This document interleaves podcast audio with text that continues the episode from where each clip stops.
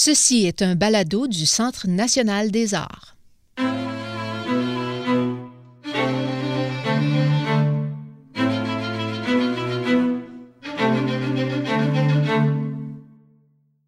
Je m'appelle Julien Morissette. Vous écoutez Plus que du théâtre.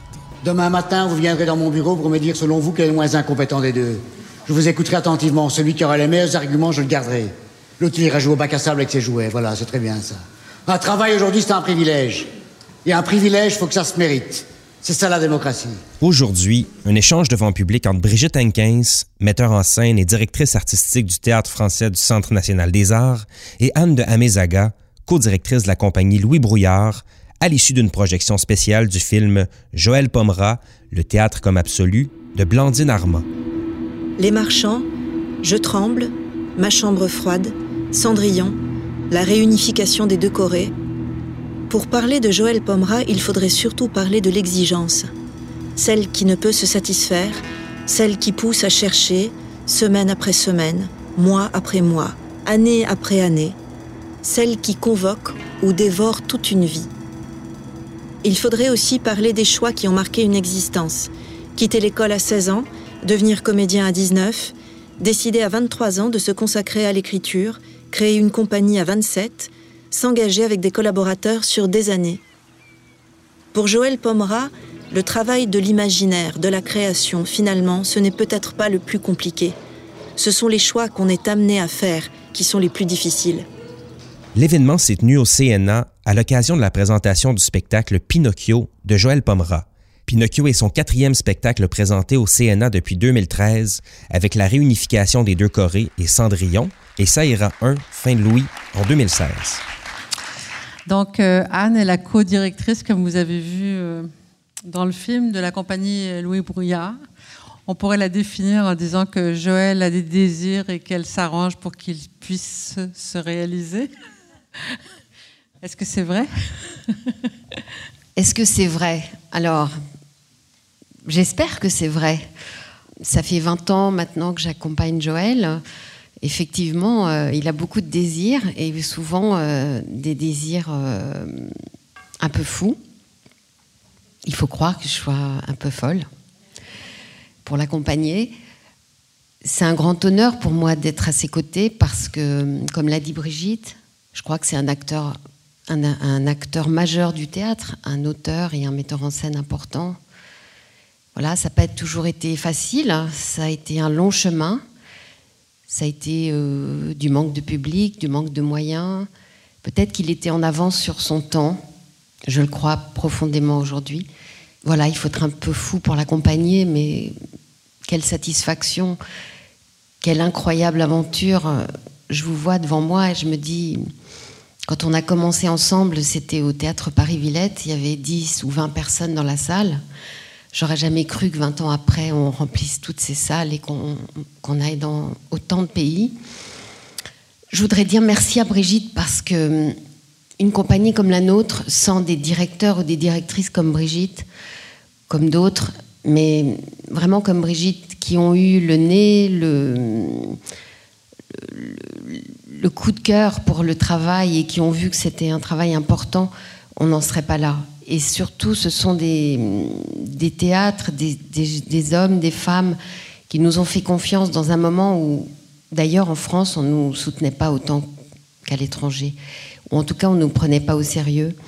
Et hum, la fidélité, l'engagement, le fait d'aller à chaque fois dans ces mêmes théâtres, c'est une confiance énorme qui, moi, me donne de la force pour continuer. Parce que je sais que quand j'appelle Brigitte ou quand j'appelle d'autres directeurs de théâtre, ils m'écoutent. Et c'est très rare aujourd'hui. Voilà, l'écoute, la confiance, l'engagement à long terme, le public aujourd'hui qui revient, c'est quelque chose de fondamental dans une aventure comme la nôtre. Mais moi, je, suis très émue d'avoir vu euh, ce film euh, parce que je trouve qu'on sent des choses fondamentales dans le théâtre de Joël. On sent son engagement, on sent sa force, on sent sa fragilité, on sent la façon dont il bâtit euh, les choses en collaborant avec ses interprètes, avec ses, artisans, même si on voit bien quelle exigence euh, il manifeste. Et, ça aussi, c'est très émouvant, parce que cette exigence-là, est, elle a un côté inhumain, peut-être. Hein ça ne doit pas, être facile à vivre à tous les jours, mais on le sent malgré sa douceur. Tu sais, c'est pas un gars qui est tyrannique au sens traditionnel du mot, qui gueule après et tout ça, mais on, voit bien qu'il chemine, qu'il veut que ça avance et que ça bouge. Je sais pas si, tu ressens ça. Oui, bien sûr, je le ressens. C'est quelqu'un de très exigeant. Ce mot est revenu plusieurs fois dans le film. Il est très exigeant. Il a dit aussi que on est dans une recherche constante et au début d'un projet, il ne sait pas vraiment ce qui va arriver. Éric Soyer l'a dit aussi.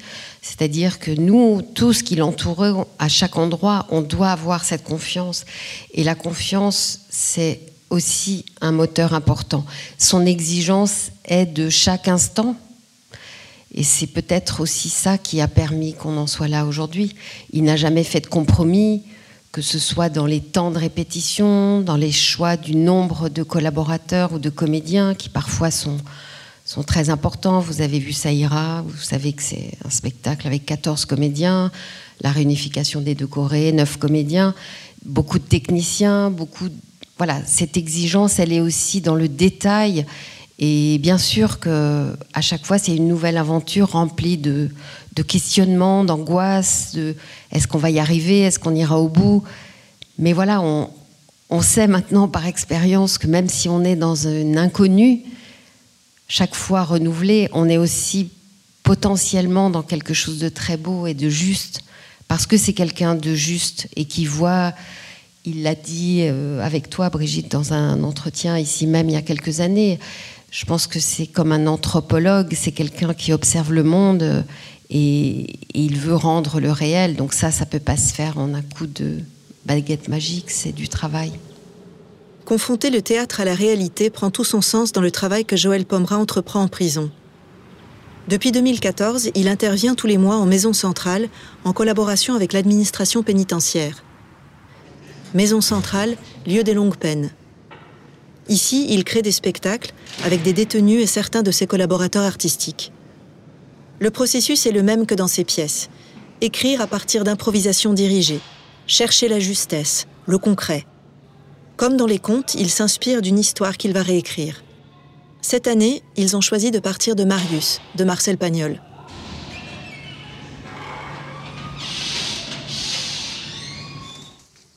je pense qu'il faut être précis avec le texte. Parce que s'il y a une réplique qui saute après l'autre, tu vois, et il est paumé, ça perturbe tout. Plus on va être précis et plus on, pourra ensuite se détacher de la base. Parce qu'on pourra, tu vois, la base, on l'aura, elle sera partagée par tout le monde. Et après, on pourra dire, bah tiens, à ce moment, c'est un peu faible, euh, il manque un truc, puis tiens, on pourrait raconter euh, aussi un peu ça, etc. Là, pour le moment, moi, j'aimerais bien. Mais euh, une chose qui est très belle dans le film, je ne sais pas si vous l'avez remarqué aussi, mais c'est quand il travaille avec les prisonniers à Arles. J'ai trouvé ça vraiment magnifique parce que, en fait, il travaille comme il travaille avec des acteurs. Il, n'a aucune condescendance. je sais que ça appartiendrait pas à Joël que, que de l'avoir, mais il, fait comme si c'était des professionnels. Je trouve ça vraiment beau. je, pense que c'est une étape décisive quand même dans sa vie aussi d'artiste. Je pense que c'est une étape décisive dans sa vie d'homme tout court et aussi dans sa vie d'artiste bien sûr, parce qu'il a pu retrouver dans cet espace clos un travail de concentration. On parlait d'exigence, mais de concentration avec ces personnes qui n'étaient pas des acteurs, mais qui le sont devenus. J'ai l'audace de le dire parce que ça vient pas de moi, mais d'autres personnes qui ont constaté ça, sont devenus de vrais acteurs. Si tant est qu'on sache ce que c'est un acteur. Un grand mystère. En tout cas, euh, il a passé beaucoup de temps, il passe beaucoup de temps avec eux et il met, il leur demande autant d'exigences qu'avec les comédiens de la compagnie, ça c'est certain. Et c'est devenu, comme je l'ai dit dans le film, euh, des spectacles de la compagnie avec une équipe, bien sûr qui est dans un endroit très particulier, mais on baisse pas les bras et on essaye de, on rêve de créer un théâtre dans la prison des Baumettes à Marseille et surtout de pouvoir les faire sortir de temps à autre et les faire jouer dans des prisons euh, où on nous autoriserait à le faire. Pas juste juste dans le sens de la justice telle qu'elle a été appliquée dans ce pays jusqu'à ce jour, mais juste du point de vue de la vérité humaine qui nous est accessible à tous aujourd'hui. Attention, attention, Sadia. Elle, elle a beau être le franc, elle vient quand même redire des choses qui sont importantes à entendre. C'est parce que tu, vas faire résonner, non pas ces mots, mais ce, qu'il y a derrière ces mots que tu vas les, prendre.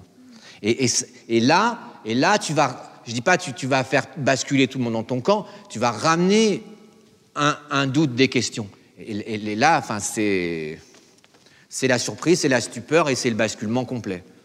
C'est ça qu'il faut arriver à, à faire, euh, à, à, faire euh, vivre, quoi.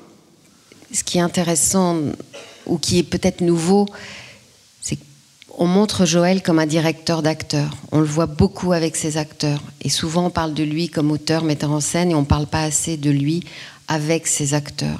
Et c'est très beau et c'est très touchant de le voir au plateau, les diriger, leur dire des choses. Voilà, c'est ce que je retiens aussi euh, ce soir dans, du film.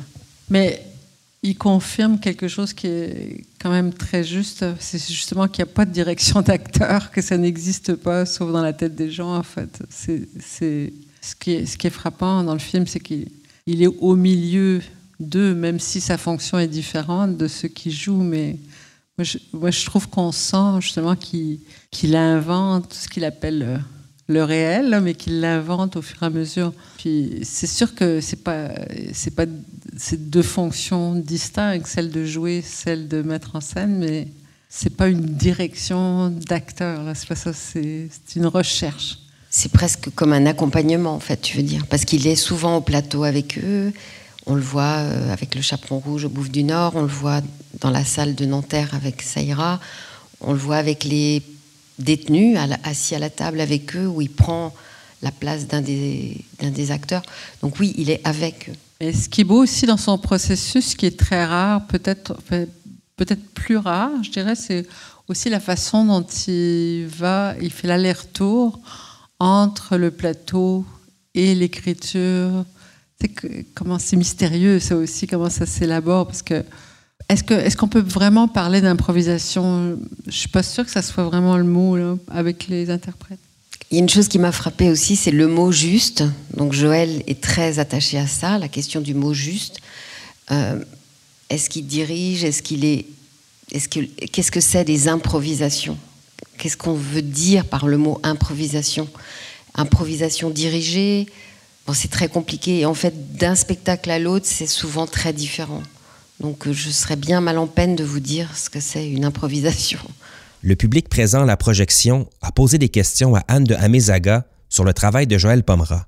La première question posée, est-ce que le metteur en scène travaille toujours avec les mêmes concepteurs, collaborateurs artistiques? Oui, c'est quasiment tout le temps les mêmes. Enfin, ce sont les mêmes. Euh, Éric Soyer, François Lémarie, Isabelle Defin et d'autres. Mais disons que tout s'élabore en même temps au plateau.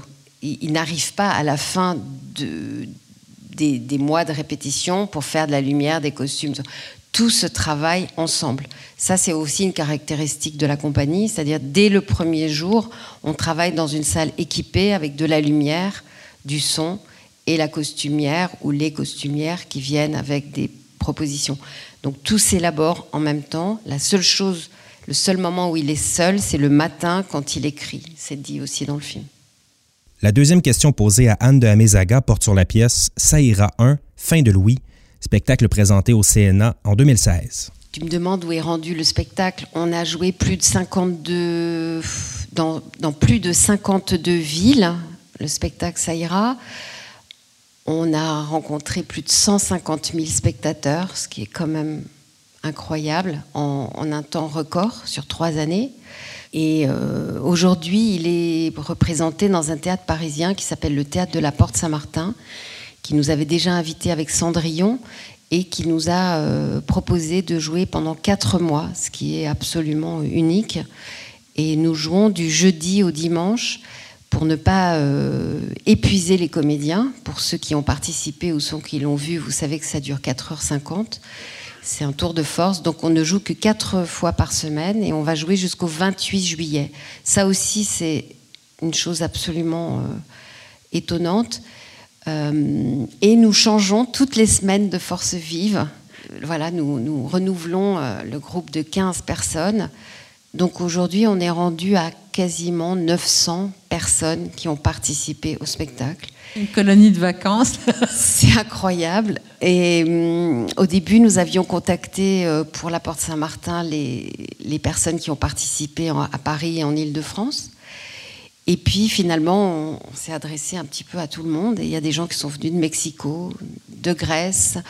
En fait, Joël voulait, au départ, pour répondre à la question de Guy, Joël voulait bien sûr euh, créer une densité dans la salle. Et il avait pensé à mettre des haut-parleurs sur certains sièges et cachés dans des allées pour créer euh, du bruit, euh, signifier la foule et la densité. On a fait des essais avec l'IRCA, mais bon, au bout d'un moment, il a dit non, ça va pas. Donc il est venu me voir et il m'a dit Anne, je voudrais 100 personnes qui vont être dans la salle pour créer euh, euh, la foule et le peuple. Et je lui dis ah non, non, mais 100, euh, on peut pas, Joël. Enfin, il me dit oui, mais Romeo Castellucci l'a fait. Oui, d'accord, il l'a fait, mais deux fois pour un opéra. Moi, j'espère, je, je ferai tout possible pour qu'on joue plusieurs années. Donc 100 personnes, c'est pas possible. Et puis surtout, ça va occuper 100 sièges dans la salle. Euh, ça va être 100 personnes en moins qui vont payer. Enfin, c'est pas possible. Mais je lui ai dit, écoute, euh, j'ai déjà travaillé avec d'autres metteurs en scène avant toi, et notamment Didier Ruiz. On a travaillé avec des amateurs et c'était formidable et on, va, on va se battre et je sais combien c'est important pour ces gens d'avoir participé à ce, projet avec Didier notamment. Je sais que ça sera la même chose avec Saïra, donc je vais changer la loi. Et il m'a dit non, non, mais tu, es folle, on va pas faire ça. J'ai dit oui, oui, on va le faire parce que le lien que ça crée entre ces gens qui sont des amateurs, le lien que ça crée avec nous et la possibilité qu'ils ont de vivre le théâtre de l'intérieur, je sais que ça sera important, donc je vais me battre pour qu'on change la loi et qu'on puisse inviter non pas 100 ni 50, mais 15 personnes à se joindre à nous. Voilà, donc ce serait trop long, je pourrais en parler à des heures, mais voilà, maintenant il y a un décret en France depuis 2016 qui, qui nous permet d'inviter des, amateurs euh, à se joindre à des spectacles professionnels. Donc ça aussi, ça a été une grande aventure et, et je suis très fière de ça. Vraiment, c'est quelque chose qui a été très très riche. Euh, c'est quelque chose qui a été très riche parce que c'était aussi pour moi une manière euh, de revenir à mon métier premi- premier. Quand Joël m'a appelé à ses côtés, j'étais relations publiques. Et moi, la question du public, c'est ce qui me, c'est ce qui me m'anime depuis toujours. Et j'ai rencontré des gens formidables ici, ailleurs. C'est vraiment euh, un grand plaisir. Je sais que vous allez me poser la question, donc je la devance. Est-ce qu'il y aura un Saïra 2 Peut-être. Voilà. Après Saïra 1, il a dit Je ne peux plus, c'est trop de pression, je n'ai pas la force et il faudra que je me renouvelle. Ce ne sera pas forcément la suite, ce ne sera pas forcément la terreur et ce ne sera pas forcément dans la même forme d'hémicycle. Euh, mais maintenant, il a repris des forces. Il repense à Saïra 2. Voilà. La troisième question vient d'un membre du public qui réagit au rythme de création et de production de la compagnie Louis Brouillard. Arrive-t-on à produire un spectacle par année, comme Joël Pomera le souhaiterait? Alors c'est une bonne question parce que n'y a pas de rien n'est gravé dans le marbre, il n'y a pas de règle. En fait, dans les années 2000, Joël avait fait une genre de déclaration d'intention envers les comédiens justement, et il leur avait dit je vais créer une œuvre par an pendant 40 ans. Moi, j'avais 40 ans euh, ce jour-là et je dis non mais Joël, c'est pas possible, c'est trop. Et puis en 2011, il a créé quatre spectacles la même année. Cendrillon, que vous avez vu ici, La grande et fabuleuse histoire du commerce, Ma chambre froide et un opéra. Et, là, on lui a dit, mais tu as oublié un mot, c'était au moins, au minimum, un par an, puisque là, tu en as fait quatre. Et ensuite, ça a commencé à se dérégler. C'est-à-dire que là, depuis Seira, il n'a pas fait de création. Il a fait un opéra, Pinocchio. Il n'a pas fait de création avec la compagnie. Et cette année non plus, il va faire un opéra en septembre à partir d'un texte d'un auteur russe, Zamiatin, qui s'appelle L'inondation. Et ensuite, il va faire une création qui s'appellera Contes et légendes, qu'on aura le plaisir de présenter ici. Osez dire ça, là. C'est pas bien. C'est pas bien de le dire Ben non. Ah zut. Bon, alors on va pas le présenter. Elle m'enlève tous Pardon. mes punchs, là. Euh, donc on peut pas dire que maintenant il a suivi sa règle. Il essaye ou il aimerait créer un spectacle par an, mais je crois qu'il a aussi besoin de vraiment euh, avoir du désir et de l'envie pour créer. Il est certaines années, on a tourné 6 à 7 spectacles en même temps, et cette année, on en a tourné 3. Voilà, il n'y a pas de règle. Il y a aussi il faut garder les spectacles vivants avec un vrai désir de retravailler à chaque fois, comme l'a dit Brigitte. Euh, par exemple, euh, Pinocchio, que vous verrez, euh, a été joué 477 fois, c'est quand même énorme. On l'a créé en 2008. Euh, le Chaperon Rouge, on l'a créé en 2004 et on a dépassé les 1000 représentations. Mais on ne fait pas un concours. Euh, il, faut, il faut que l'équipe, nous, les programmateurs, aient du désir. Mais l'idée, c'est vraiment d'avoir effectivement à la fois des créations et des spectacles de répertoire.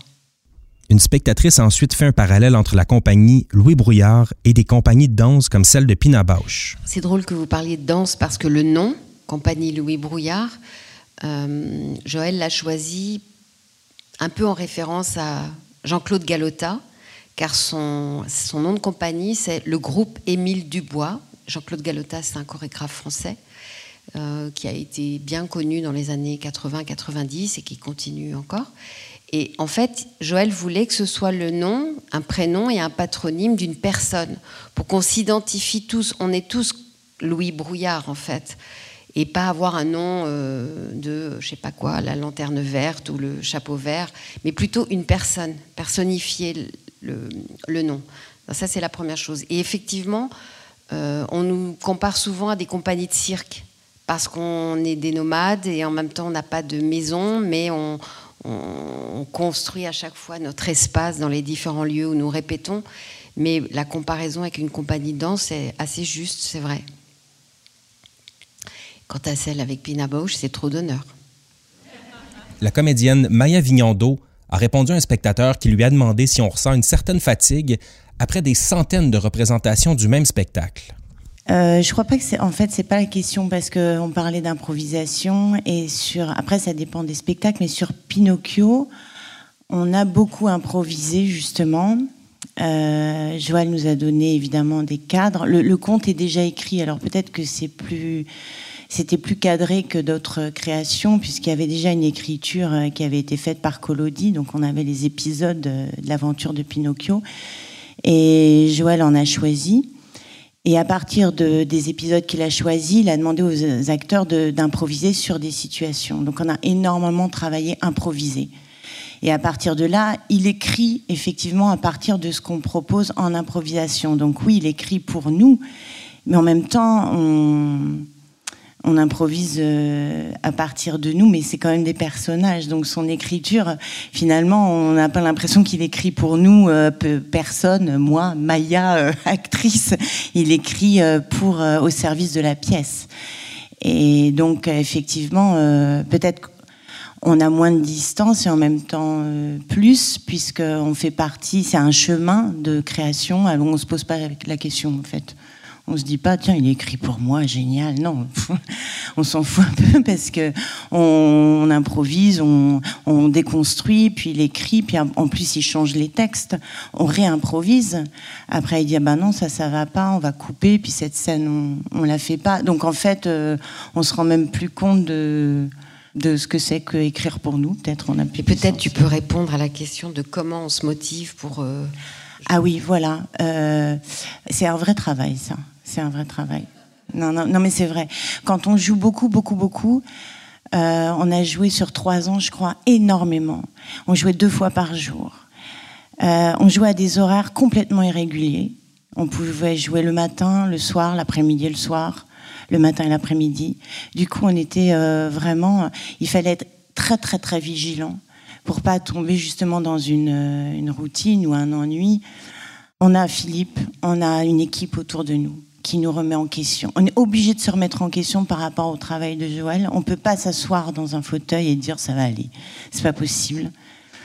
Euh, donc on est tout le temps euh, un peu sur la brèche, le bord, parce que le travail demande ça.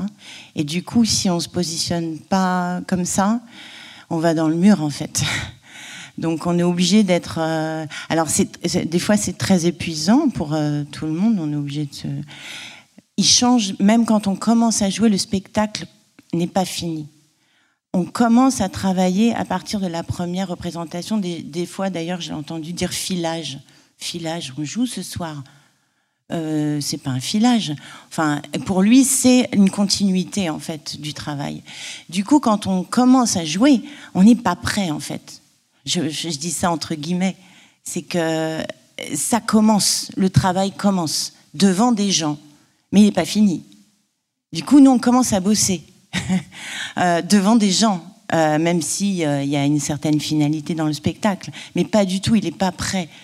Et on a, on a du coup, on commence à chercher, à chercher, à chercher. Des, des, fois, il nous dit Ah, mais là, là, ça, tu vois, il faut que tu ailles là. Parce qu'effectivement, et lui, il nous laisse aussi chercher pour quand il voit qu'on a trouvé quelques trucs qui l'intéressent ou des fils, il va les tirer et il va dire là, il faut aller là. Et puis, il va nous faire changer aussi des fois en cours de route. Parce que la vie change, parce qu'on change, parce que voilà. Donc, on retravaille aussi et on a d'autres euh, moteurs et d'autres intentions. Donc en fait, c'est un travail perpétuel, ça se, s'entend d'ailleurs dans le. Du coup, on peut pas être. Euh, l'usure n'est pas là. Je cherche le réel. Je pense que le monde de l'art et particulièrement le monde du théâtre a la possibilité d'offrir euh, une expérience de reconstitution de ce que pourrait être le réel. C'est comme dans un laboratoire euh, euh, chimique, on cherche à recomposer euh, quelque chose qui serait impossible à, saisir autrement. On, le refabrique, on le reconstitue.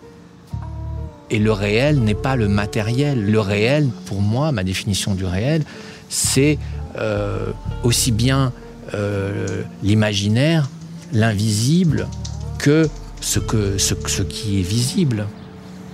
Je suis dans cette démarche-là.